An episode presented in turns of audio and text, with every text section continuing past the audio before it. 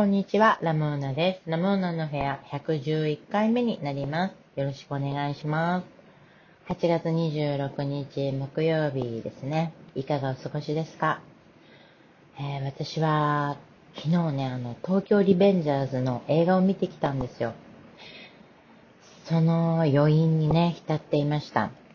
東京リベンジャーズのアニメをネットフリックスでこのお盆休みに見ていたんですけど、そのアニメに出てくるドラキャン、あの、竜宮寺剣っていうキャラクターに、私、ドハマりしちゃって、めちゃくちゃ好きなんだけど、ドラキャンと思って、それで映画をやってるって聞いて、あの、調べてみたら、山田裕貴さんっていう役者さんがドラキャンをやっていて、ちょっと山田裕貴さん、私あんまりね、その、テレビで、とか、ね、あんまり見てなかったから、ちょっと不勉強なものでね、あのー、初めて山田さんが出る作品を見たんですけど、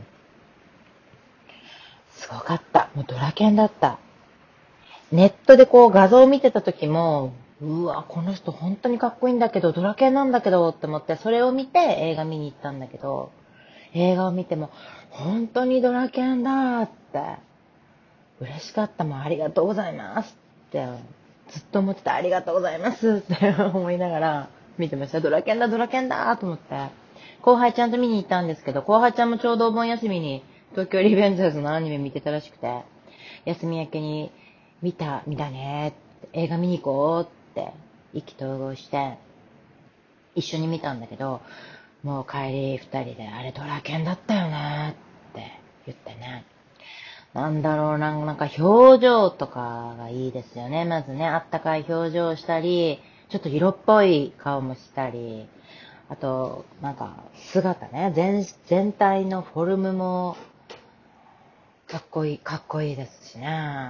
すごいですよね。ななんといってもあの弁髪ですよ。あの髪型が似合うってすごいじゃんと思って。あの、頭の周囲を沿って真ん中だけ髪の毛残して、それを三つ編みして垂らすっていう、すごい髪型なんです。いかつい髪型なんですよね。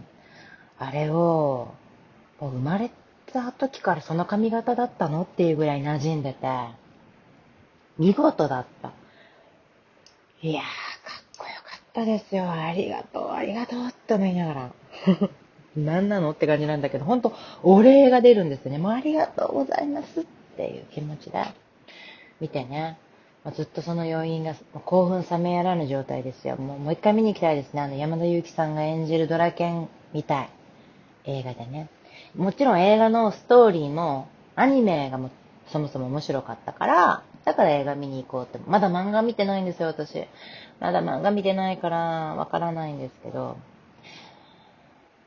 すごいお話なんですよね。花垣武道っていう人が、あの結構ね、満足いってない、自分的には満足してない生活を送ってるわけですよ。謝りっぱなしの人生で。である日ニュースで、元カノが、暴走族か暴力団かの抗争に巻き込まれて死んでしまったニュースを見て、で、ショックを受けて、で、その後、ひょんなことから過去に戻る、タイムリープする、なんか技が自分の身についてる、自分に身についてることを知って、それで中学時代に戻って、その暴走族とかに関わることによって、まあ、過去を操作することで未来を変えて、その大切な人、元カノとか、まあ友人とかね、いろんな人の命をあの、守るっていう、守ろうと奮闘していくお話なんですよ。過去を操作して未来を変えるっていう。で、彼女が、元カノが死なない結末を、あの、求めるわけですが、これがなかなか変わらないんですよ。私がこれまで見聞きしてきた、その、過去に戻るお話って、大体一回戻って一回なんかすりゃ、未来は望む形に終わるものが多いわけですよ。私が見てきたものはね。大体一回なんか頑張ればハッピーエンドで終わるんだけど、この漫、この漫画は、変えても変えても望む未来にならないんですよ。ちょっとずつ変化していくんだけど、なんかダメで、あ、またダメだった。じゃあもう一回戻ろうみたいな。よくそんな戻れるなと思って。ちょっとすごいですよね、その執念。この作者、すごいなって。よくそんなに過去に戻って何度もやらせることができるなって、その気力に感服というか、かっこいいし、ちょっと変態だなって思って、すごいなーって思うんですよね。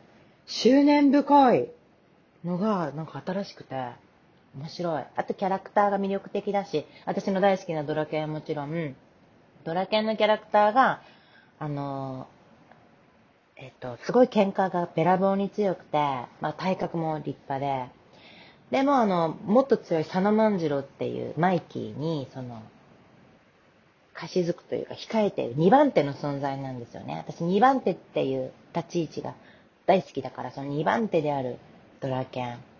かっこいい。で、まあそのドラケンは筋が通ってて優しいところもあって、まあでもやんちゃなところもあるって、なかなか複雑なキャラクターでそこが好きなんだけど、ドラケンも好きだけど、そのマイキーも魅力的だし、竹道主人公も頑張り屋で私結構好きで、あとなんかいろんな2番隊、3番隊とかのなんか、長たち、リーダーたちもかっこよさそうで、結構魅力的な人が揃ってて、読み応えがある、層が厚い感じが面白いんですけどね。